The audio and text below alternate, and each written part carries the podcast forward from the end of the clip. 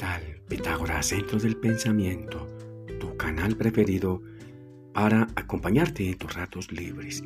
Recuerda en degustar una rica y caliente taza de café. ¡Qué buen aroma! De nuevo, saludo muy fraterno para todos los escuchas, aquí desde Colombia también y del resto del mundo. Un saludo muy fraterno. Iniciamos la segunda parte del episodio número 12 sobre sepa programar la mente egoica. Qué bueno. Les recuerdo la frase del día. Tu cerebro no es un mago. Deja de adivinar y ponte pilas a programarlo ya. Bueno, una organización donde pocas personas involucradas en el proceso tomaban decisiones aunque no tuvieran la razón. Un sistema piramidal jerarquizado. Los individuos de la base de la pirámide, los soldados, solo involucrados a obedecer ciegamente. Una obediencia debida para ciertos casos, para otros no. Experimenté también y viví un ambiente de camaradería excelente. Nostalgia al licenciarme. Quizás un complejo en mi estructura psicológica.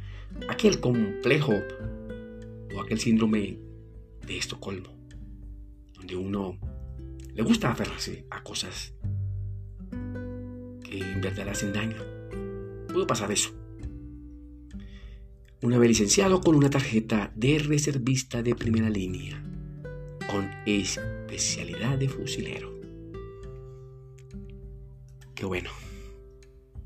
Pregunto, ¿una organización civil podría darle oportunidad a un fusilero? Por ejemplo, una empresa de mensajería o una empresa donde elaboren alimentos. Difícil. Nuevamente, a la civilidad y buscar la manera de adaptarme con las experiencias que aprendí allá en la parte militar. Esta nueva etapa de mi vida requería de poder domesticar mi mente egoica y buscar formas íntegras de mi propio ser. Vi mi pasado como una guía para mi futuro, a sabiendas que el futuro depende del presente eterno había entrado en un nuevo estado de conciencia más elevado, con más vibra. Trabajé en algo modesto, pero sentí la necesidad de ser más productivo y ponerle sentido para conocer cosas nuevas, reinventar, redescubrir, reorganizar se presentó la oportunidad de estudiar contabilidad y así lo hice. Estuve muy atento a este proceso, pues el cerebro es susceptible de automodificarse y entra en un nuevo estado y desarrolla las inteligencias experienciales que estén a la orden del día. Llegan las decepciones y fui despedido de esta empresa. Y esto me sirvió de palanca para romper modelos de creencias viejos y comenzar con nuevas bases. No subestimé la idea de hacer un cambio y me enrolé nuevamente al ejército. Se presentó mucha resistencia, pero bien, me tocaba.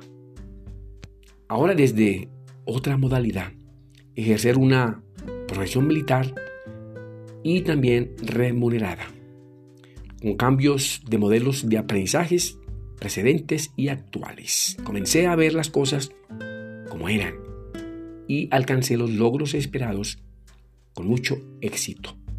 Asimilé el proceso logrando niveles aceptables dentro de la misma organización. Me especialicé en una área muy importante e interesante, la ingeniería militar.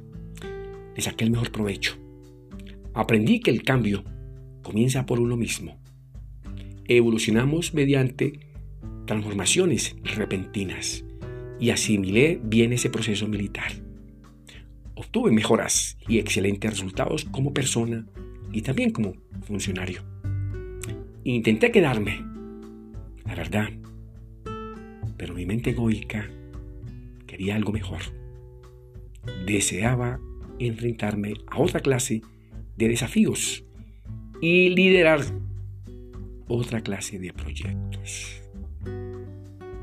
Esta frase, la mente propone, el cerebro lo toma como un cumplido y no descansará ni de noche ni de día hasta lograrlo. Qué buena frase. Te deseo muchos éxitos para ti, tu familia y tus amigos. Que mi Dios el Grande los bendiga y los proteja. Nos vemos en el próximo episodio. Gracias por escucharme. Recuerda, es suscribirte. Qué bueno.